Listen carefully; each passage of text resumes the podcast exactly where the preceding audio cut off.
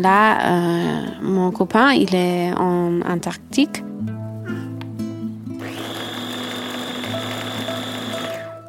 Et moi, euh, je m'occupe toute seule du bébé. Et j'espère qu'il va rentrer un jour. Ah Mais c'est peut-être lui. Alors j'ouvre. Mais en fait, c'est Marlene Dietrich. Elle parle en français. C'est un peu bizarre parce que elle est allemande comme moi. Je crois qu'aimer quelqu'un, c'est de se vider dans quelqu'un, que de laisser tout ce qu'on a à quelqu'un d'autre. C'est comme ça. On est né comme ça, nous. Et c'est pour ça que je trouve que les femmes feront beaucoup mieux de dire on va faire ce que tu veux euh, au lieu de se disputer. Parce que l'homme va toujours faire ce qu'il veut. En fait, c'est pas un rêve du tout, c'est un cauchemar.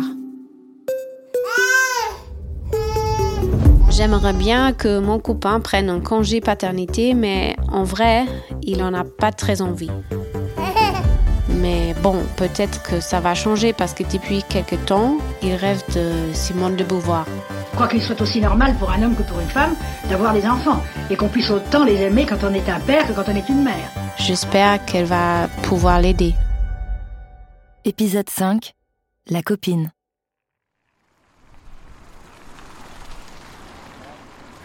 C'est qui le plus important en fait? Lui ou moi?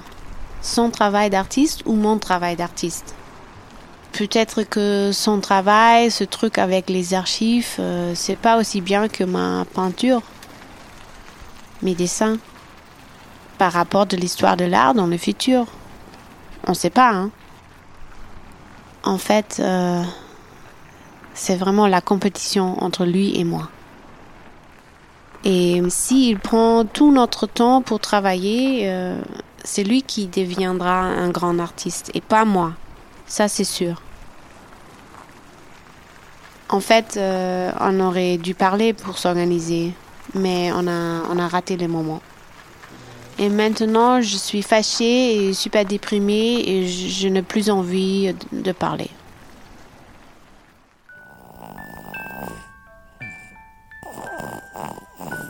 Bon là, euh, les bébés, il dort et il est vraiment hyper mignon. Franchement, euh, quand je le regarde, je suis vraiment très heureuse. Et comme il dort, j'ai dormi aussi et j'ai fait un rêve. Parce que moi aussi, j'ai fait des rêves un peu extraordinaires.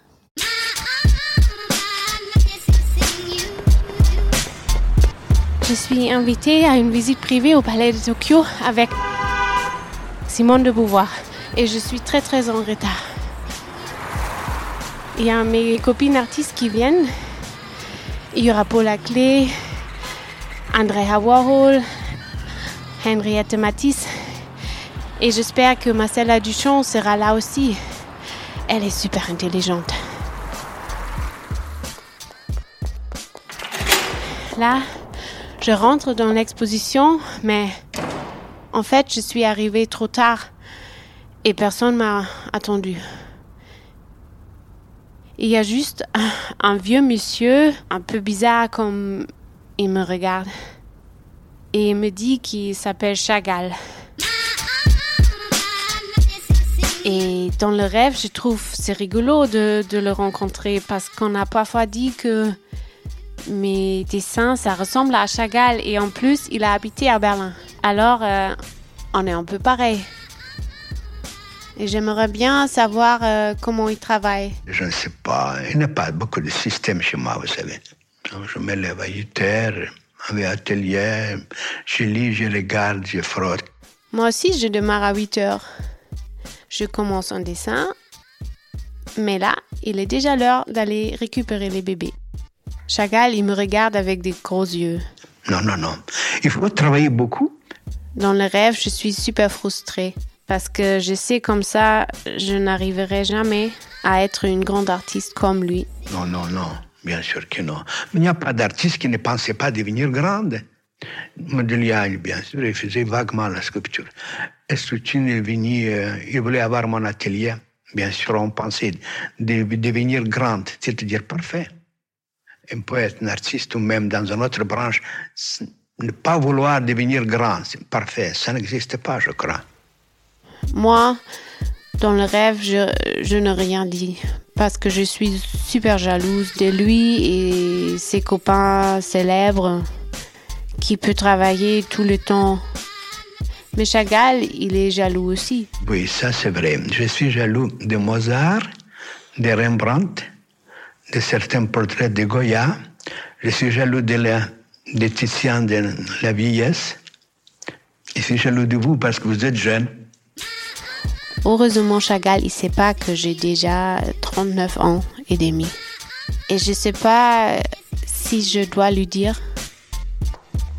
Mais là, dans le rêve, il y a Simone de Beauvoir qui arrive, aussi super en retard. Et elle pousse Chagall parce qu'elle veut me dire un truc très important. Oui, ça, je crois que c'est une chose dont il faut parler. Il y a beaucoup de femmes qui, sans avoir une vocation précise, ou d'écrivain, ou de peintre, ou de, ou de scientifique, ou de n'importe quoi, ont envie de se ménager une certaine part de, liberté et de solitude. Je ne dis pas de ne pas avoir d'enfants, mais de réserver toujours une certaine zone de liberté, de solitude, que ce soit pour rêver, pour lire, pour euh, écouter de la musique, pour penser, pour n'importe quoi. Et Chagall, il est d'accord. Ah oui, je dis tout le temps, il ne faut pas être pressé. Absolument. Alors, j'ai décidé de faire comme Simone, elle a dit, de partir quelques jours toute seule. Mon copain, il va me devoir 90 jours.